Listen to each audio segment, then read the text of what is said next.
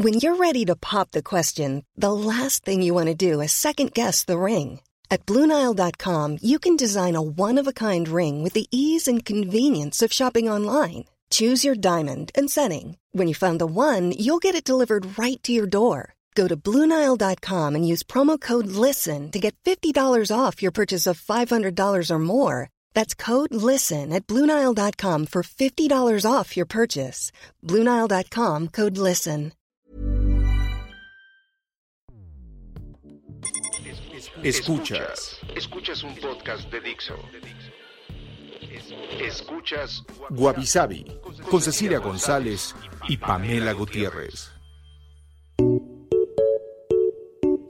Wabi un podcast cultural. Hoy presentamos Wabi Sabi. Y cuando despertó, el Wabisaurio seguía ahí.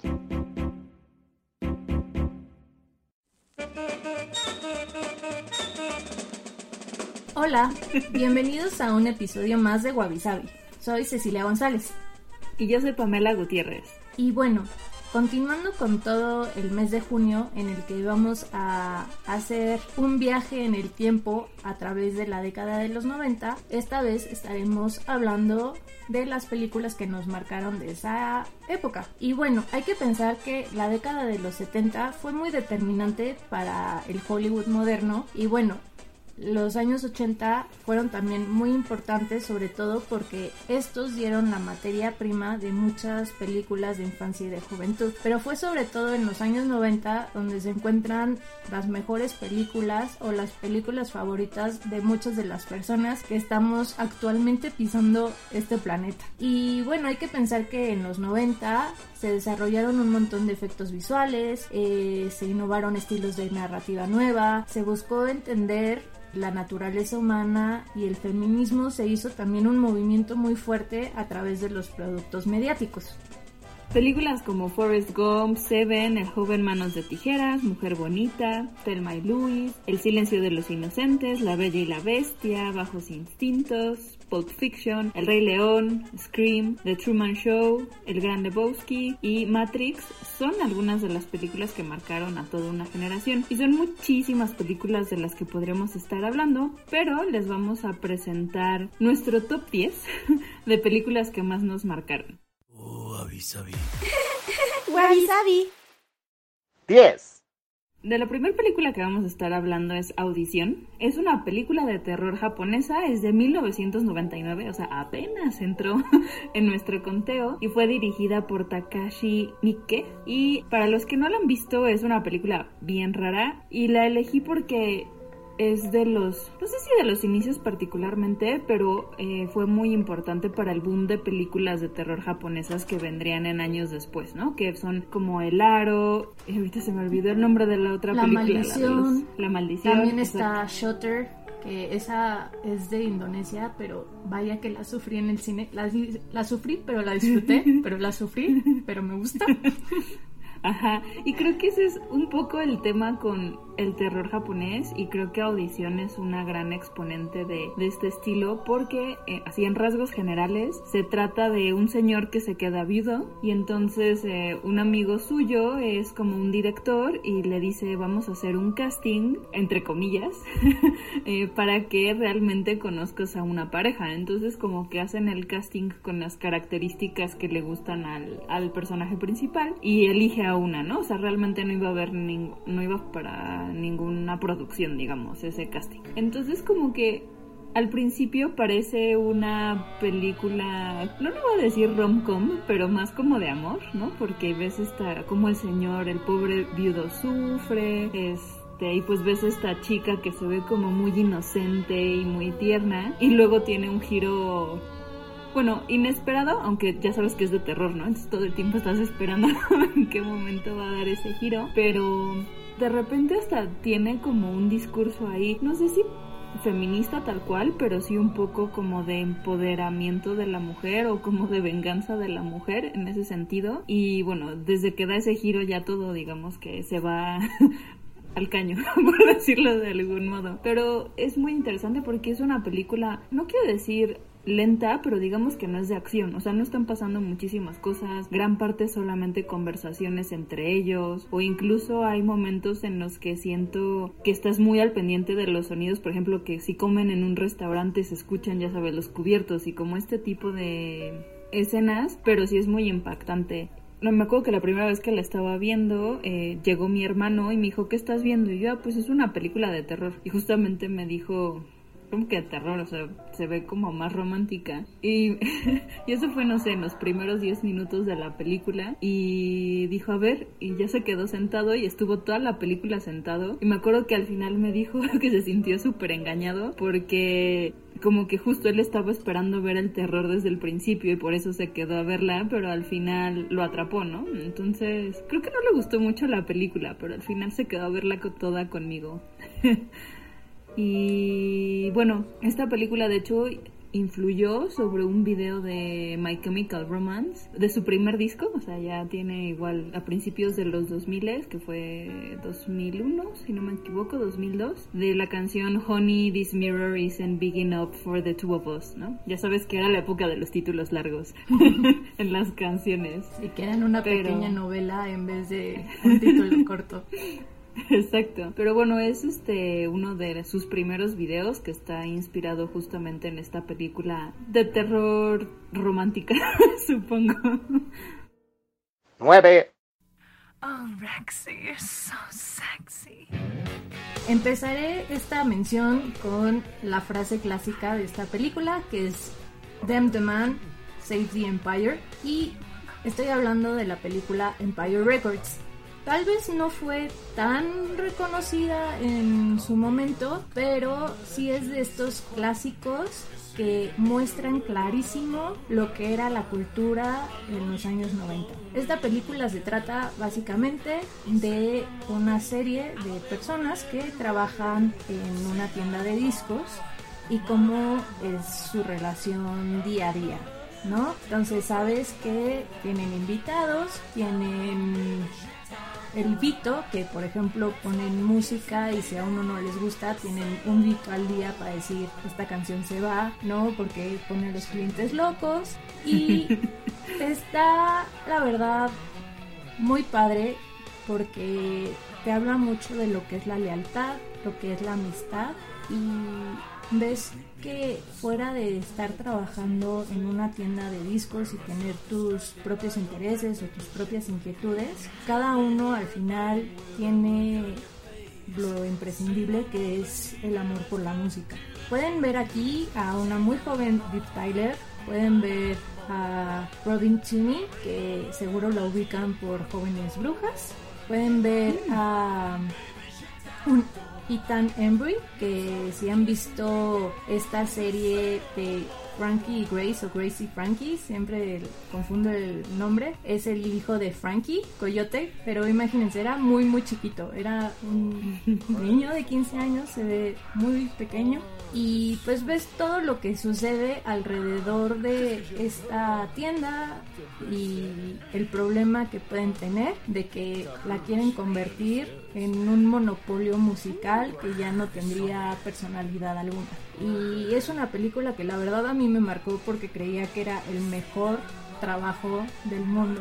Estar relacionada con el arte, estar hablando con los usuarios de música, estar recibiendo pedidos y todo eso. En los 90 se me hacía el mejor trabajo del mundo y es una película que pues realmente es del 95, pero para ciertos públicos fue muy reconocida y para otros, por ejemplo aquí en México, no muchos la conocen, que es extraño, pero vale mucho la pena que la vean. Bueno, yo la, esa yo no la he visto, entonces la voy a poner en mi lista de To Watch.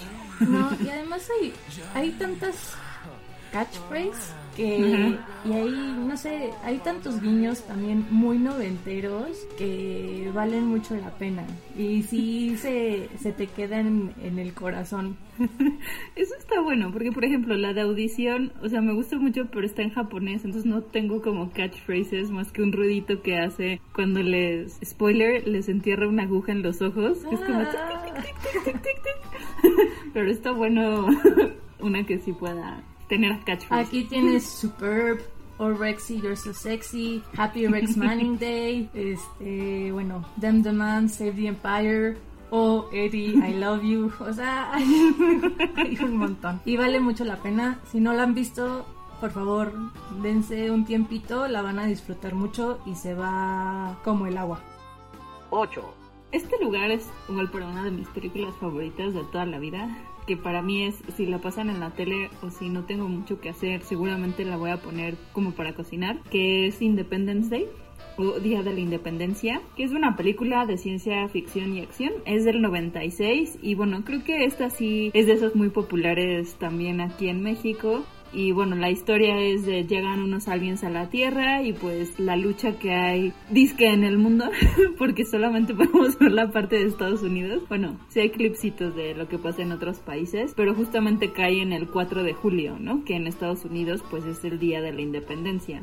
Esta película fue dirigida por el alemán Roland Emmerich y eh, coescribió el guion con el productor Dean Devlin. De hecho, esta película es de las más taquilleras de la historia y cuando se estrenó en 1996 fue la más taquillera de ese año. Ganó un premio Oscar en la categoría de mejores efectos visuales y un Saturn a la película a la mejor película de ciencia ficción, también en 1996. Y creo que también es de esas películas que cuando anunciaron la segunda parte hace que habrá sido como dos, tres años, como que generó muchísimas expectativas porque aunque es una película, digamos, de ciencia ficción y de acción, es no sé, como que también está súper bien hecha, no te cae gorda, o sea, no son como de esas que se van directo a la televisión. Este, el discurso que da el presidente en la película, pues es también como un muy buen discurso, ¿no? Entonces creo que para la segunda parte habían muchas expectativas, pero fue terrible. Sí, no las cumplieron.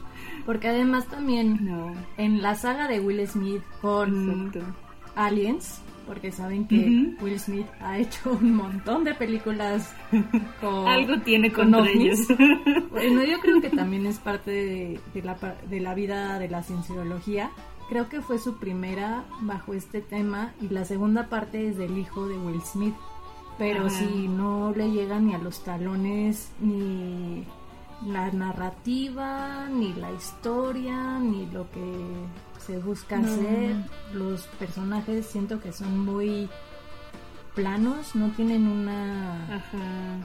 profundidad que dices, ah, bueno, entiendo por qué está diciendo eso, por qué está actuando ahí. Como que sí, Sí. quedó a deber a muchos fans. ¿Y sabes qué es lo que menos me gustó? Que el personaje que sí regresó fue el de Jeff Goldblum, pero cambiaron como el carácter del personaje, lo hicieron más como su personaje de, me voy a adelantar, de Jurassic Park, ¿no? Que es más como este mujeriego, digamos, como player, una cosa así, y de repente el personaje de Independence Day 2 era así, pero pues en la primera para nada, ¿no? Era como se divorció y no se volvió a casar y todavía traía su anillo, o sea, como que cambió demasiado. Y otra cosa que odié fue eh, la mamá, la que era también bailarina exótica. En esta segunda parte se supone que ya se hizo alguien respetable, por decirlo entre comillas. Y para demostrar eso, se hace doctora, ¿no? Si no me equivoco. Le pusieron un peinado así, horrible, horrible, horrible, como con crepé, que parecía más como ochentero y que dices, ay, eso fue su manera de hacerla como respetable, entre comillas, no sé. Como que esto estuvo muy mal. Pero la primera parte la verdad es que es una gran película y, y es de esos como que aunque conocen los chistes por alguna extraña razón me siguen dando risa. Sí, además que no se ha sentido como Will Smith en el desierto pateando el trasero de un cadáver de alien a veces, Sí. ¿no? Diciendo, ¿qué le gritaba? Que qué era ese olor, ¿no? Así, what's that smell? Todo enojado. Sí, como... Ay, sí, hay hay días así.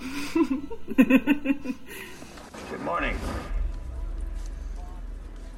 In less than an hour, aircraft from here will join others from around the world. And you will be launching the largest aerial battle in the history of mankind. Mankind, that word should have new meaning for all of us today.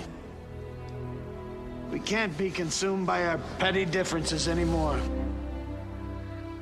We will be united in our common interest. Perhaps it's fate that today is the 4th of July. And you will once again be fighting for our freedom. Not from tyranny, oppression, or persecution,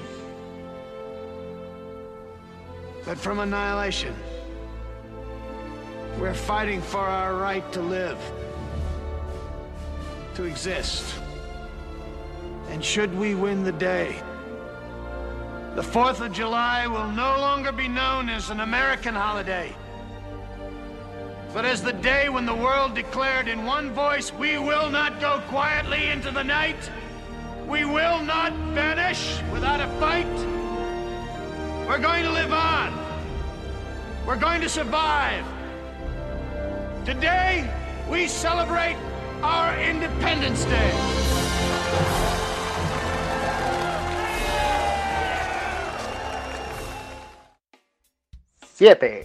Creo que esta película ha sido una de las películas más spoileadas de toda la década. Y lo que pasa es que al final de la película tiene un giro de tuerca que sorprendió a un montón, un montón de gente que no se lo esperaba.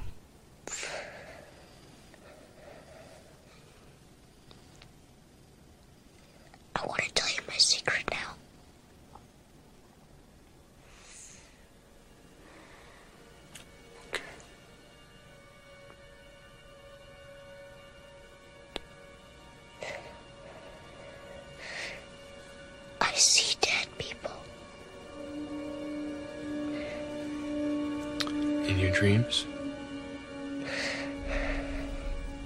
While you're awake?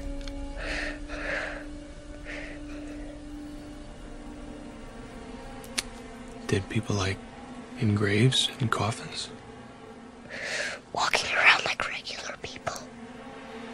They don't see each other. They only see what they want to see.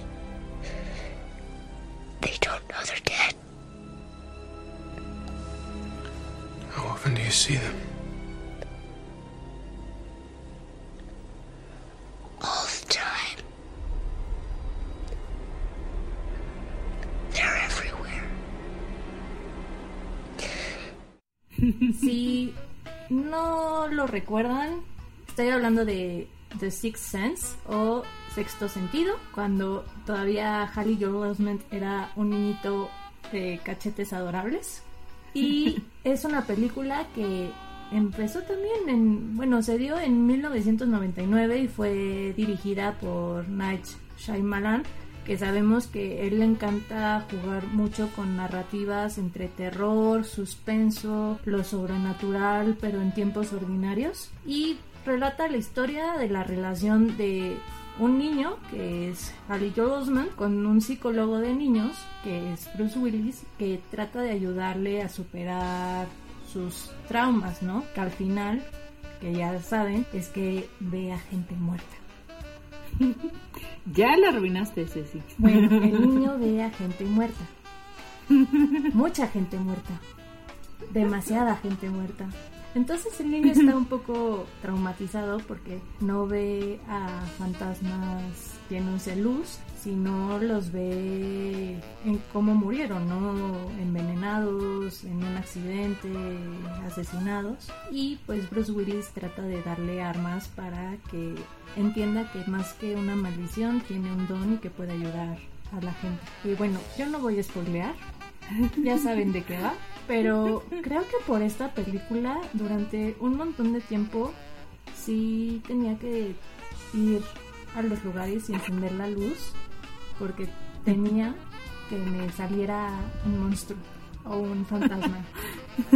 Pero sí, fue muy, muy buena película. Nadie se esperaba ese final. Y creo que ha sido de las mejores películas que ha tenido Shyamalan. Porque las otras que ha hecho, por ejemplo, La Aldea o Señales, Señales está pasable, pero La Aldea no, no tiene la majestuosidad que tuvo Sexto Sentido. Sí, o sea, creo que la aldea todavía es eh, watchable, pero la de la dama en el agua, esa sí fue de... Y hace poco tuvo un mini eh, renacimiento, por decirlo de algún modo, cuando sacó la de The Visit, la que era de los niños que van a visitar a los abuelos. Y bueno, y la de Split y luego Glass, ¿no? Que creo que Glass no le fue tan bien. Pero a Split sí. A mí lo que me acuerdo mucho de Sexto Sentido es, o sea, que justamente los, los muertos están muy vivos, por decirlo de algún modo. O sea, como que todos tienen profundidad, ¿no? O sea, cada uno de los personajes que ayuda no es nada más como en las típicas películas de terror, así más de cliché, que nada más te aparece el fantasma y dices que tienen una historia de fondo, pero nunca ves al personaje como comunicarla tal cual, ¿no? Mientras que justamente en sexto sentido, pues hasta tenían líneas y toda la cosa. Y bueno, y el de Bruce Willis o sea, obviamente es el que más profundidad tiene, pero a mí a diferencia, no me asustó en ese sentido, pero más bien, y todavía me llega el pensamiento a veces cuando me estoy bañando, es como yo qué haría si tuviera ese poder, ¿no? O sea, si los ayudaría o nada más me haría güey, o sea, ya sabes, como ese tipo de cosas. Sí, y bueno, por esta película empezaron a darse muchas series o productos audiovisuales con esa misma narrativa. Había una de Jennifer Love Hewitt que también ah, cada episodio ayudaba a un fantasma. Sí, que era The Ghost Whisperer, ¿no? Una cosa así. Como el encantador de fantasmas en lugar del encantador de perros. Sí, y hay muchos muchas series y episodios de otras cosas que les encantó esta parte de ya tener una relación no diré que afectuosa, pero por lo menos simbiótica de ayudar a los fantasmas y que los fantasmas te ayuden a ti para solucionar algún conflicto, problema, delito sin resolver. 6.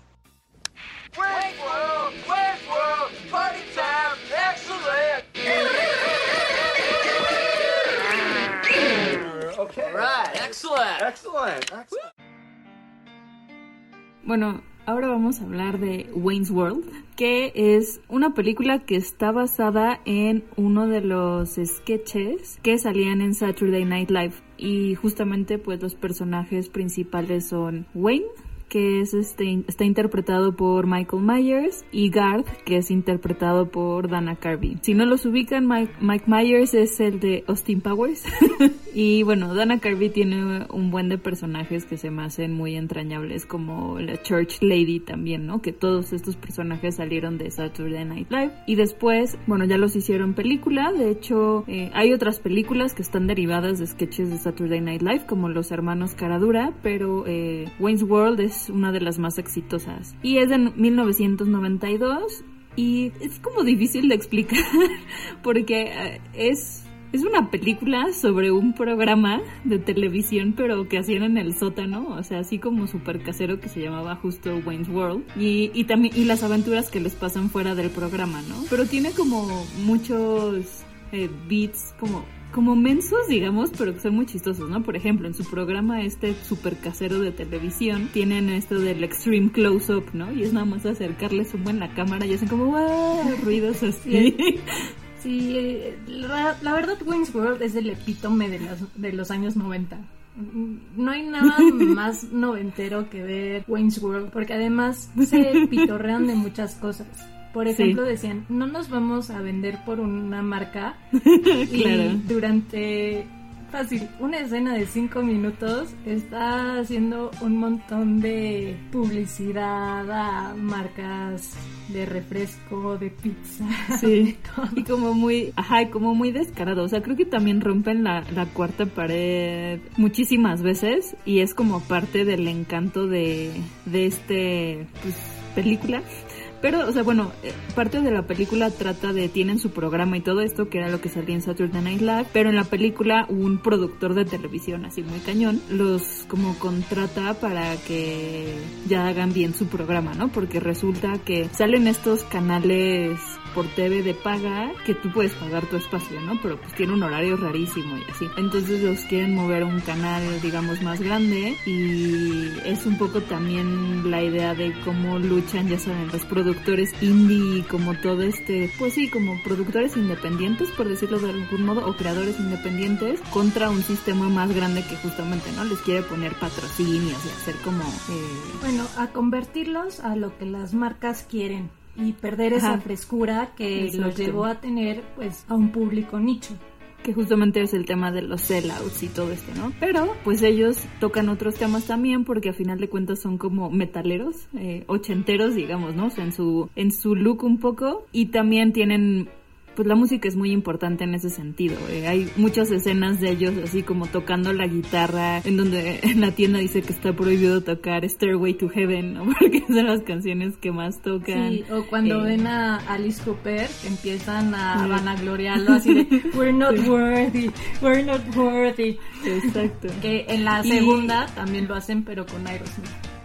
Ajá, y eh, claro, había segunda parte, ya no me acordaba. Y, eh, y bueno, y la escena que es súper famosa de Bohemian Rhapsody en el coche, que es muy simpática esa escena y, y hay muchas personas que realmente conocen Bohemian Rhapsody a partir de la película. Luego me ha tocado ver en, ya sabes, en YouTube a estas personas que reaccionan a canciones y cuando casi siempre que ponen Bohemian Rhapsody dicen, ay, esta la conozco, la he visto, ya sabes, en, eh, como la escena de una película. Entonces, sí, como obviamente esto antes de que saliera la película de Bohemian Rhapsody, de la vida de Freddie Mercury, pero bueno, previo a esa película, mucha gente ubicaba a Queen y por ejemplo Alice Cooper, Aerosmith, Led Zeppelin por Wayne's World. De hecho es interesante porque Queen tuvo éxito en Estados Unidos por ahí de los 70 pero cuando sacaron el video de I Want to Break Free, que es donde están vestidos de mujeres haciendo como los quehaceres, el público estadounidense,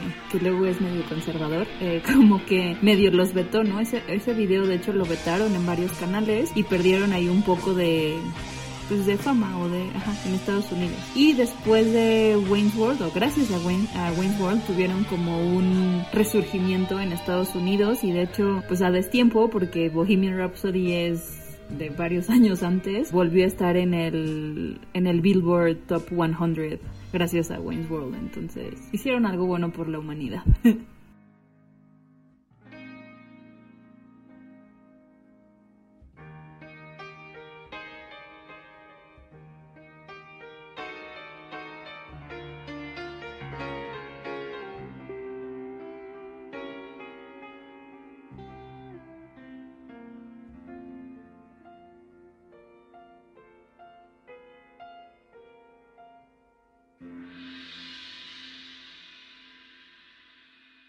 5.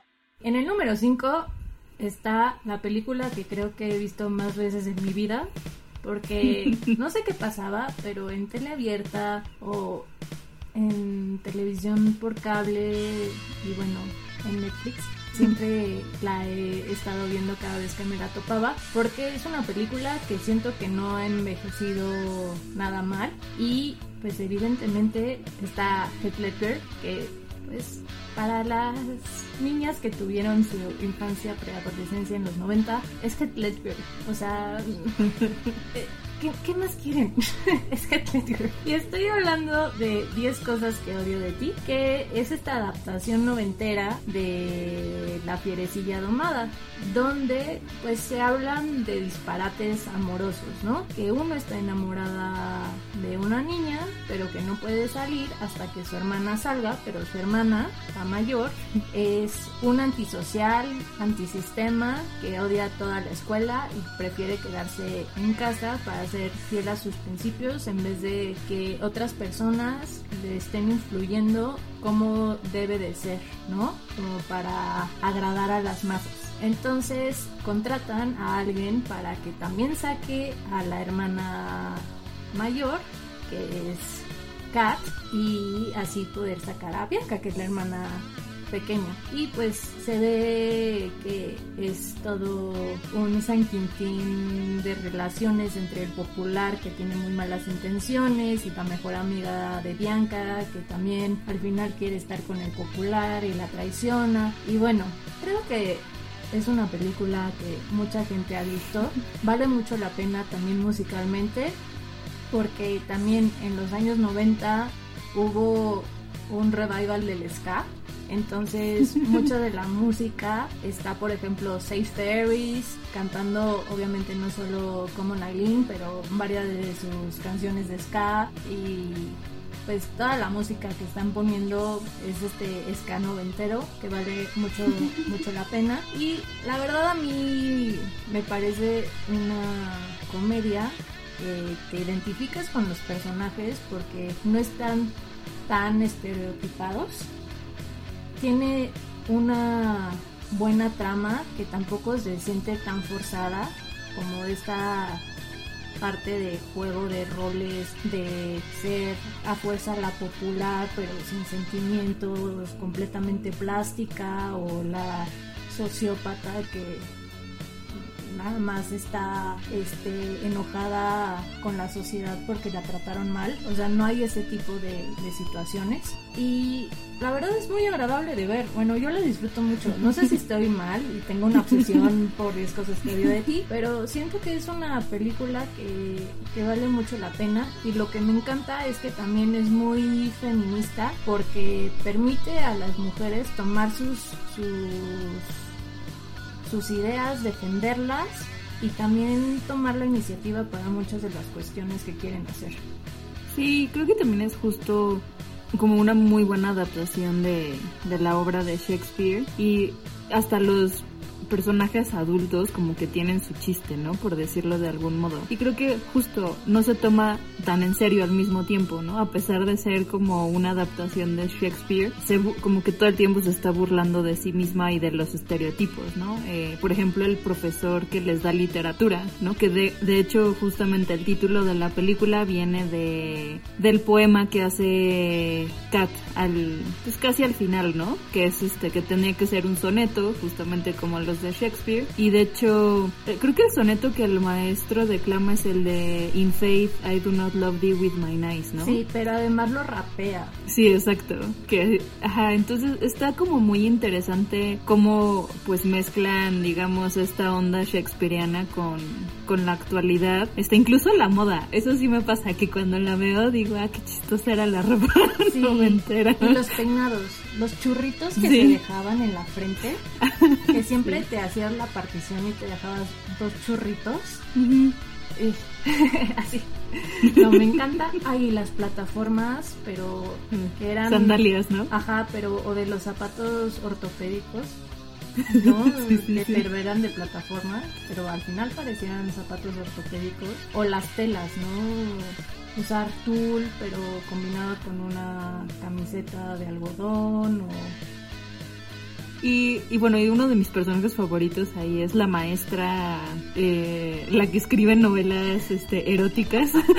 es, es Alison Janney, ¿no? Creo, eh, la, sí, la, actriz. Que, sí. que, es de estos personajes que ha salido en muchísimas películas, pero siempre olvidas su nombre, pero siempre la ubicas en muchas, muchas películas más. Sí, pero amo a su personaje con su igual peinadito ahí de que se, se enchina el pelo en la noche.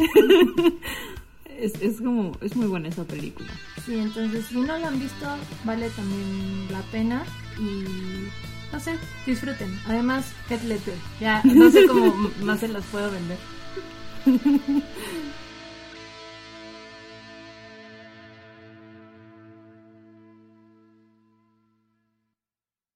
Cuatro.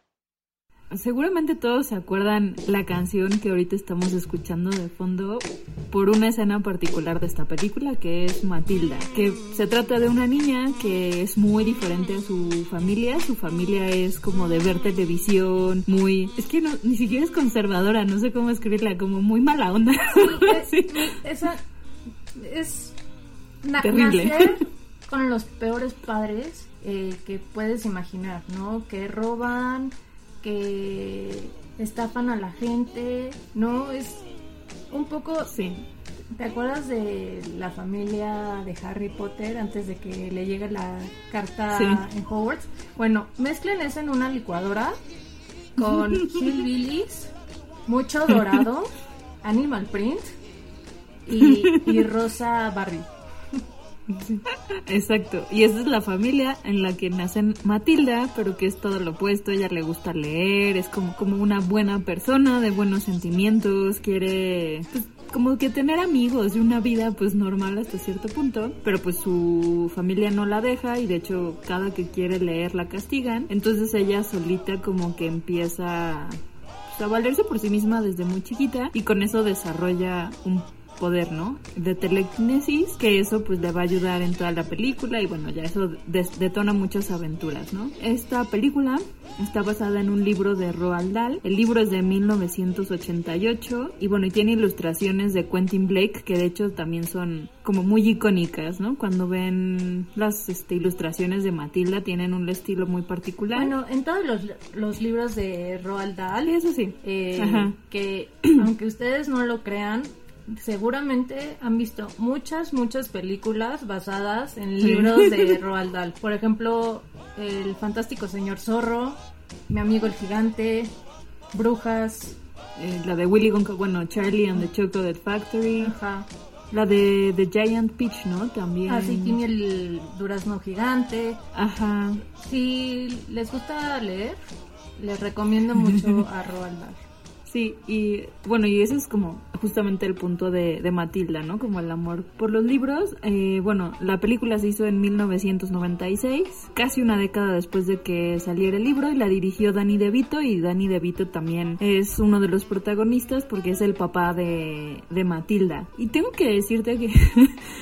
En general, yo siempre he aguantado las películas de terror y no me dan miedo como los, los monstruos y esas cosas, el único personaje en mi vida que le he tenido miedo fue a Danny DeVito como el pingüino en Batman Returns. Así, y hasta la fecha luego tengo pesadillas con que viene Danny DeVito y me quiere convertir en pingüino y congelarme, ¿no? Entonces, yo vivía muy traumada con ese Danny DeVito del pingüino hasta que lo vi en Matilda y se me quitó un poquito el miedo a, Danny DeVito, al pingüino todavía, ¿no? Pero como que mi memoria es esa, ¿no? De cómo el pingüino luego se hizo un papá mala onda. Yo pensé que ibas a decir que tu miedo era tener a una tronchatoro. Ah, está chistosa. Porque tronchatoro, si no han visto la película o no han leído el libro, es la abusiva directora de la escuela de Matilda, que aterroriza a todos, todos los niños. Entonces, es una mujer de armas tomar y eso lo digo literal y figuradamente. Y es una señora muy cruel. Y hay una escena la de Bruce Bruce Bruce ah, Bruce Bruce que este niñito pues goloso robó una rebanada de pastel y Tronchatoro lo obligó a comerse todo un pastel enfrente de toda la escuela hasta que el pobre ya no podía más, ¿no? Y también como la señora había participado al parecer en todas las cuestiones de atletismo de las Olimpiadas y, y, sobre todo lo de lanza de bala y lanzamiento de martillo. Por ejemplo, una niña la agarra de las trencitas y empieza a darle la vuelta para lanzarla como si fuera un martillo olímpico.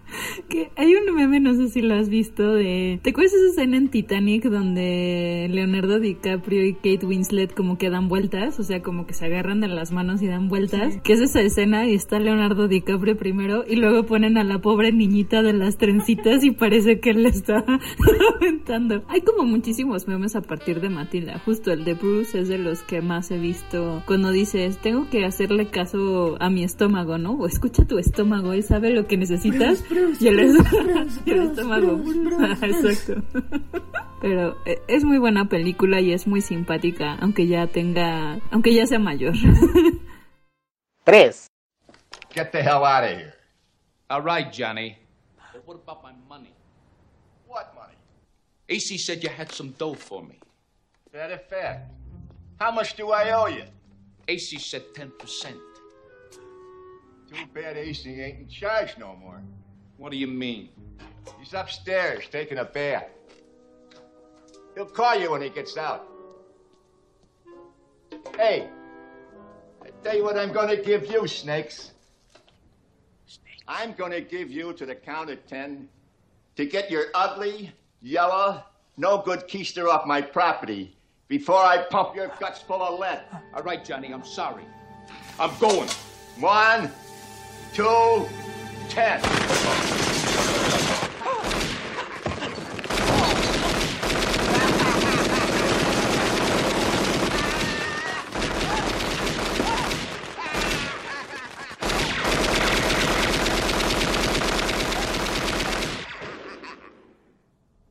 Keep the change, you filthy animal.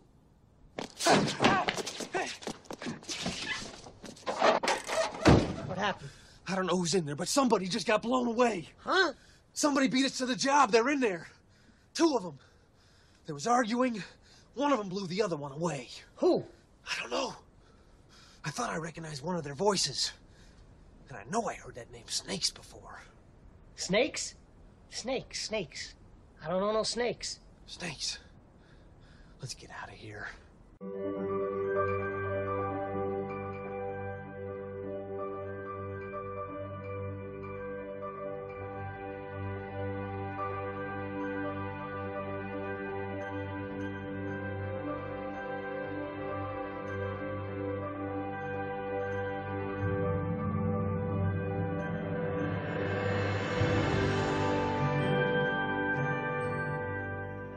El número 3, y ya empezamos hacia la recta final, es un clásico de Navidad. Y no es un clásico de Navidad, nada más de mensajes de paz en la tierra y a los hombres de buena voluntad y navidades cubiertas de blanca nieve, sino estamos hablando de una película de acción y de niños que es Mi pobre angelito o Home Alone. Esta película fue hecha en 1990 y sale Macaulay Culkin, Joe Pesci y Daniel, Daniel Stern, que ellos son los bandidos de las casas mojadas. Y relata realmente la historia de este niño que es abandonado por su familia y empieza a defender su casa de estos ladrones. Y ves realmente todo lo que hace con sus canicas, velas, cutouts que de sus hermanos, este la plancha, la famosa plancha, eh, la antorcha. Bueno, es un niño que realmente con muchísima creatividad trata de que su casa esté bien, que no le pase nada, que nadie robe y bueno, sobrevivir las navidades solo hasta que sus padres y sus hermanos se den cuenta que falta. y no le pasa una vez, sino dos veces. Sí, pero la otra se queda en en Nueva York. Exacto. Entonces, esta película, por ejemplo, el insert que les pusimos al principio, creo que es el mejor insert de la historia. Es muy útil, sobre todo si tienen vecinos pesados que siguen teniendo fiesta a muchas horas ya pasada la mañana, que quieres dormir y siguen ahí con el tachun tachun o cantando malamente en su karaoke. Y pones esta cosa de balazos y créanme, las fiestas se acaban así. se asustan bastante y, y, yo lo llamo literal el, el método Macaulay Culkin. Es muy efectivo. Ya lo hice una vez con unas bocinas súper amplias. Obviamente no pude poner los diálogos tal cual, pero sí puse unos balazos y sí, le bajaron bastante el sonido porque pensaban que había una balacera en el barrio. Y yo siempre he querido un ugly sweater que diga así como Merry Christmas, ya filthy animal. Me encanta. Sí, es muy buena película y también a pesar de que Macaulay Culkin ya no se ve tan adorable por varias razones. Eh, es una película que siento que no ha envejecido, no es una película que digas, ay, qué efectos tan chafas, esta historia no es creíble, me mintieron, así no eran los años 90. Creo que es una... Sí, la situación es un poco irreal en cuestión de que olviden a un hijo, pero al final toda la historia y, lo que pasa es muy simpática y además es para toda la familia y si la pueden volver a ver siempre siempre genera una sonrisa en la cara de quien la ve. Sí, de hecho para mí esta es Navidad, o sea, no puede pasar una Navidad sin que vea esta película. Deja tú como todas esas, no sé, de milagro en la calle, no sé qué, Ay, no me acuerdo cómo se calle llaman. 34. Ajá, o como estas de Navidad, por ejemplo, no, o sea, para mí como que no. Sí, What a no Wonderful son World y cosas así. Ajá, pero Home Alone, o sea, no puedo pasar una Navidad sin que sin que la vea. Algo que sí siempre me llamó la atención es cómo los traductores pasaron de Home Alone a mi pobre angelito. Pues está el meme de los Simpson, ¿no? Sí. De Home, mi pobre, Alone, Angelito. Pero son estas traducciones que no tienen nada que ver con el título original, que ya ahorita Muy más o menos se ha tratado Ajá. de, de curar más las traducciones, pero sí, ya, ya por lo menos tenemos traducciones muchísimo más fiables que por ejemplo en España el bromas. Sí, pero creo que era un, un- una práctica muy noventera estos títulos así de... ah. Sí, que te trataban de resumir o te ponían, por ejemplo, si había un, un nombre raro, te ponían la palabra y ya luego te hacían el resumen como de subtítulo, ¿no? Como. Cloverfield, el monstruo. Y se supone que Cloverfield no tenías que saber que había un monstruo, entonces ya te la spoileaban, ¿no? Ah, bueno, o la de Scream, ¿no? Que era grita antes de morir, Ajá. algo así. Pues ya, se llama Scream, ¿no? Basta. Jumanji también tenía su subtítulo, ¿no? Que Sí, habían muchísimas. 2. Everybody get up, it's time to slam De estos que tenían un nombre extraño y un subtítulo en mexicano, porque en español eran otra historia, es de una de las películas que también creo que marcó a eh, una generación de una forma impresionante. Y estoy hablando de Space Jam, dos puntos, el juego del siglo.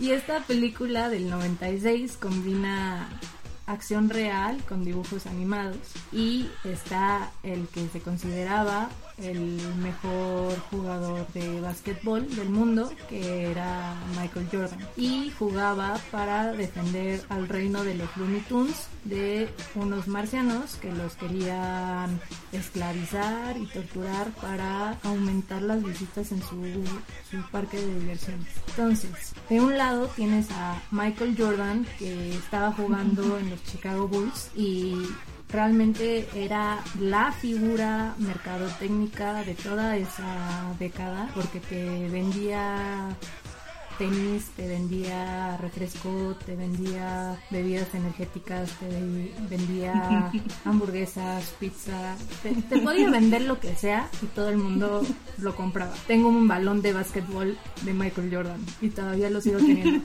Tendrá mi nombre y un perrito porque ya sabes, eh, cuando eres quieres personalizar todo con un perrito. Pero bueno, y luego tenías pues toda la franquicia de Warner Brothers y los Looney Tunes que hicieron un revival eh, de Box Bunny, del Pato Lucas, de Piolín, del monstruo de Tasmania, ¿no? Y por ejemplo, pues no por nada muchos camioneros de la ruta, pues de la ruta que quieran, tienen sus estampas super noventeras de de Box Pony con el pato Lucas vestido con baggy pants, ¿no? Y, y gorras al revés y entonces fue una película que marcó la infancia de un montón de gente. Si les interesa mucho el básquet, les recomiendo también que vean un- uno de los episodios de The Last Dance, que cuenta un poco la historia de Michael Jordan en, en los Chicago Bulls. Y hay un episodio donde habla de cómo estaba preparándose entre su primer retiro, la película y el regreso a las duelas. Y bueno, piensen que esta película recaudó más de 80 millones de dólares nada más en Estados Unidos y 230 millones a nivel internacional, que es la película de básquet más taquillera del mundo. Y todos los productos que se generaron de ahí, desde cilindros, balones de básquet, camisetas. Bueno, el, la banda sonora también era una joya porque mezclaba muchos de estos ritmos entre rap, hip hop y bueno, había artistas de moda que me choca hablar de él, pero es R. Kelly con I Believe I Can Fly, ¿no? Sí, eso sí me añejó bien. No, bueno, aquí en este podcast no aprobamos a R. Kelly, pero en su momento era impactante esa canción y bueno, también estaba incluida en el disco. Sí, y de hecho en esta película también hay un cameo de Bill Murray que también está muy simpático. Ay, sí. Y el, y el que aparece como de asistente de, Michael Jordan es una pista de la siguiente película en nuestra lista, el primer lugar. Pero antes vamos a ir a las menciones honoríficas. Y antes de dar al ganador, las menciones honoríficas de películas de los 90 son Toy Story, la historia de los juguetes de Andy y que fue la primera película completamente animada por computadora. Titanic, 195 minutos, 240 si la belleza en televisión abierta, de una película de la cual ya se sabía cómo iba a terminar. Fue la causa en la que muchas niñas y adolescentes tuvieran un crush con Leonardo DiCaprio. Nightmare Before Christmas, o El extraño mundo de Jack, increíble animación cuadro por cuadro de Tim Burton, que abrió nuestros corazones al gótico glamour del humor negro. Mars Attack.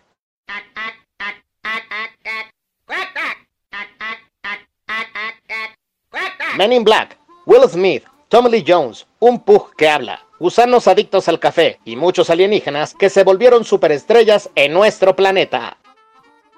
1.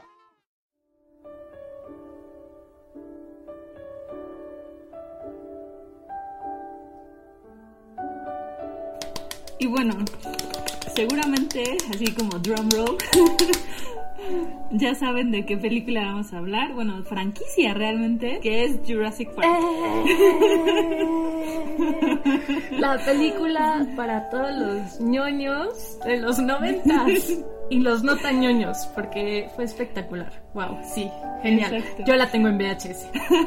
No, yo la tenía en VHS, ahora tengo como la edición en DVD especial que trae las tres primeras y obviamente ya tengo las dos nuevas que son Jurassic World. Pero bueno, vamos a hablar de la primera porque realmente fue como un antes y después de Jurassic Park en el cine. De hecho es sorprendente porque la verdad es una película que veo al menos una vez al mes y no estoy así, no estoy exagerando, pero los efectos se ven súper bien todavía. Bueno. O sea, a diferencia incluso de las 2 y 3, que de repente si dices, ah, ya caché ahí el efecto raro. La primera es Lo- impresionante. lo- los dinosaurios, o sea, ¿los crees que están realmente ahí en Costa Rica? Caminando. ¿No? Ahí. O sea, sí, o sea, imagínate mi, mi nivel de ñoño que hace poco hicimos un maratón de las cinco películas que hay de la franquicia y justamente yo me sabía así de no, es que este es en la isla nublar, este es en la ya sabes, en el site B y no sé qué. Pero bueno, sí, las dos fueron firmadas en Costa Rica y de hecho hay varios artículos que dicen que Jurassic Park ayudó como a este boom de Costa Rica como un lugar súper verde y ecológico. Y si vas a Costa Rica puedes visitar como algunos de los sitios donde grabaron escenas. Pero bueno, si alguien por alguna extraña razón no ha visto esta película, ¿Qué, qué está haciendo? ¿Qué, qué les está pasando? Eso no está bien. Bueno, necesitan a Jurassic Park en su vida. Bueno, este tienen como ya una tarea para los siguientes días, que es ver Jurassic Park. Pero bueno, para esas personas que por alguna razón no han visto esta película, trata de un parque de aventuras pero donde las atracciones no son juegos mecánicos, sino dinosaurios, ¿no? Entonces es como una mezcla de zoológico con Disneylandia. Bueno, en- o en ese entonces Reino Aventura, ¿no? y es del 93, está dirigida por Steven Spielberg y basada en un libro que se llama igual Jurassic Park de Michael Crichton, que bueno, en el libro se detiene un poco más en todo el debate como científico, filosófico sobre el tema de la clonación, porque y de la genética, digamos, o de la ingeniería genética, porque de eso se trata, pues ese es como el meollo científico en el fondo de Jurassic Park, ¿no? Que es, descubren cómo manipular eh, el ADN de dinosaurios que encontraron en, en mosquitos eh, y lo rellenan con el ADN de ranas, como para completar el código y así es como tienen estos dinosaurios. Que Además, bueno, si, se- si nos ponemos rigurosos, pues así no se, no se ven como realmente se veían los dinosaurios en su época. Además de que hay muchos chistes ahí de que Jurassic Park tiene muchos animales y plantas que no son del Jurásico. Sí, que pero- son del Cretácico y demás. Ajá. Que realmente el único del Jurásico sería el tiranosaurio, ¿no? Sí, creo que sí. Eh, Sí, porque los Triceratops, este, los Diplodocus, todos esos realmente no estuvieron participando junto a Rexy. Exacto, y los velociraptors además creo que eran mucho más chiquitos y tenían plumas, entonces no eran tan impactantes. Pero me acuerdo perfecto que cuando salió esa película, el velociraptor era como el villano, ¿no? De, del año en el cine. Sí, porque además eran súper inteligentes, sabían Exacto. abrir una puerta con sus patitas. Y cómo sonaba su uña como...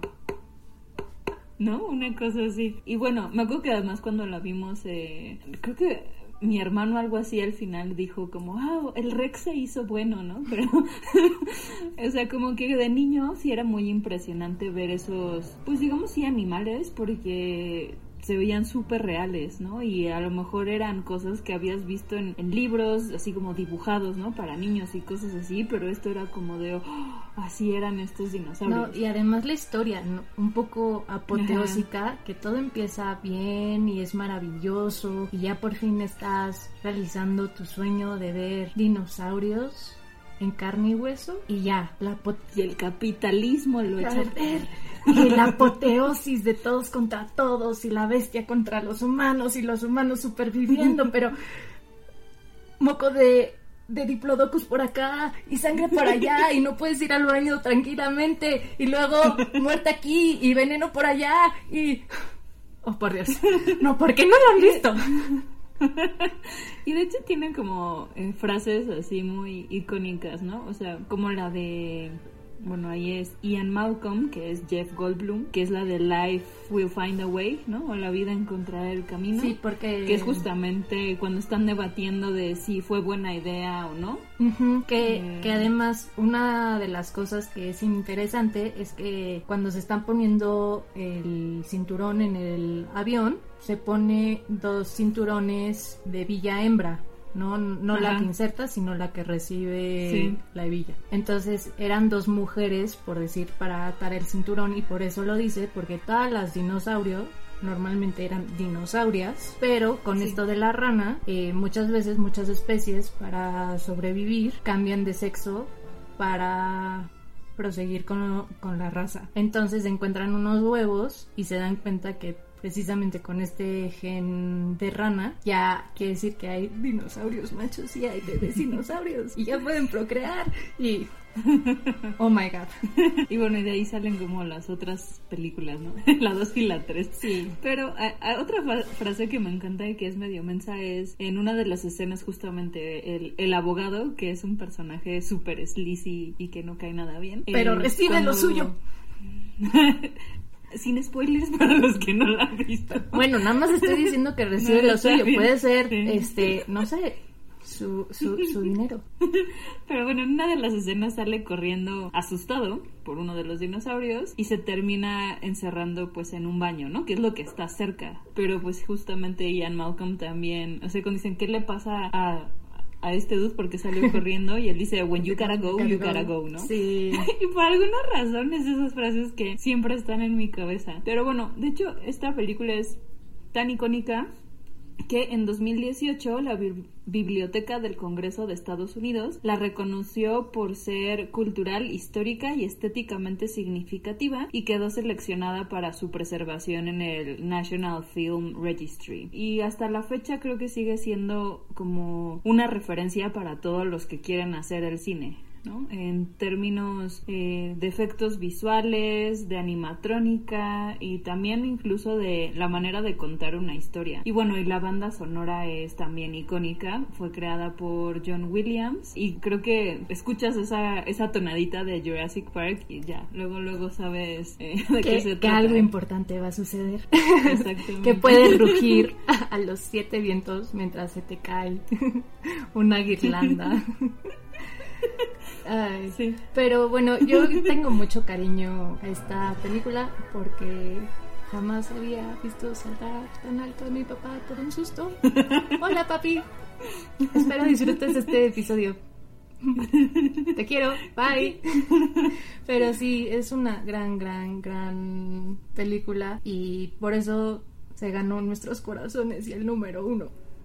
Claro, y habría que poner también el, el, meme de justamente Ian Malcolm cuando está con la camisa abierta acostado. Sí, que parece Pero... de un álbum de Lionel Richie, ¿no? Así, súper sí, sexy. Pero hay uno en donde le ponen encima a Dr. Grant, así, ¿ves la escena del Triceratops cuando se recarga en ella por escucharla respirar? Uh -huh. Entonces juntan esas dos y entonces está como escuchando respirar a, a Ian Malcolm y es un, es un gran meme. Sí.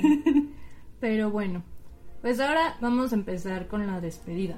Antes de, de hecho, antes de irnos y ya después de hablar de estas películas que nos marcaron en nuestras vidas, vamos a pasar a nuestro haiku. Ceci, empieza tú.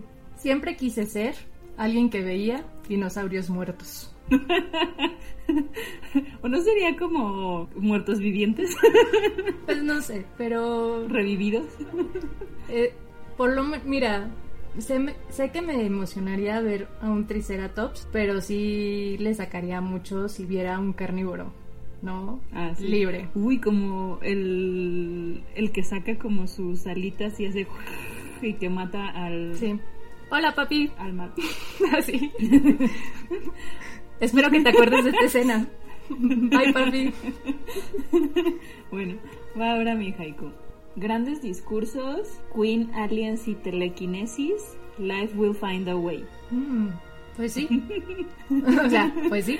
Lo, lo, que me encanta es que tú le hiciste así más tributo a Matilda y a Jurassic Park y yo a Jurassic Park y a Sexto Sentido. ya nos vi teniendo muchísimo éxito si algún día publicamos todo, todos nuestros haikus.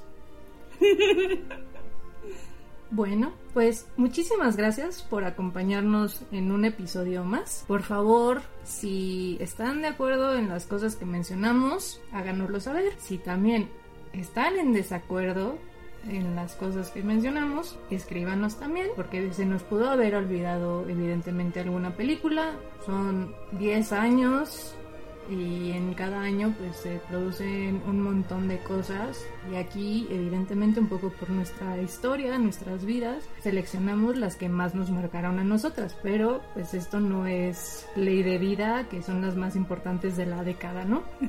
que, eso es importante. Piensen que para un par de niñas que estuvieron viviendo desde más o menos los cuatro hasta pues que será los 14 años eh, fueron las películas que nos marcaron entonces seguramente hay películas más importantes pero para otra clase de público que siguen siendo muy buenas pero no eran en un ámbito tan infantil ¿no?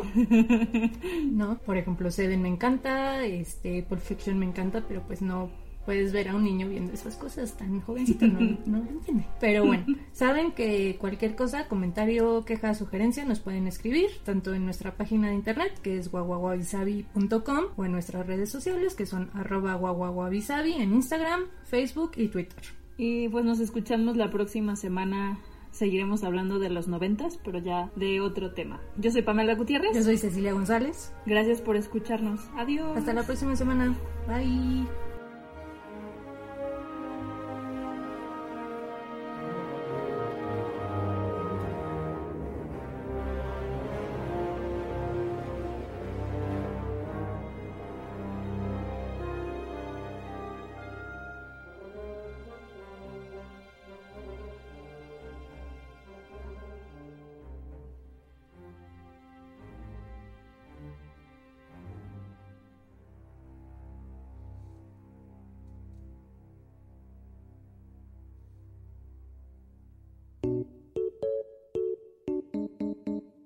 No te pierdas el próximo episodio la próxima semana. Esto es Wabi Sabi.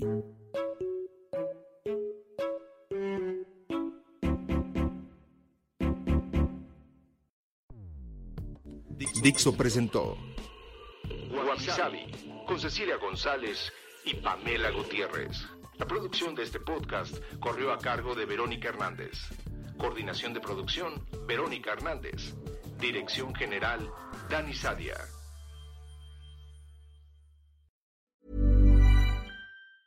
If you thought the only way to get a more defined jawline with natural looking results was through surgery, think again. Juvederm Volux XC is a non surgical injectable gel filler that improves moderate to severe loss of jawline definition and can help you achieve natural looking results with little downtime. Even better, this improved definition lasts up to one year with optimal treatment. No maintenance required. Improve jawline definition for a smooth, sculpted look with Juvederm Volux XC. For important safety information and to find a licensed specialist, visit juvederm.com. That's J U V E D E R M.com. Not for people with severe allergic reactions, allergies to lidocaine, or the proteins used in Juvederm. Common side effects include injection site redness, swelling, pain, tenderness, firmness, lumps, bumps, bruising, discoloration, or itching. There's a risk of unintentional injection into a blood vessel, which can cause vision abnormalities, blindness, stroke, temporary scabs, or scarring. Talk to a licensed specialist to find out if it's right for you.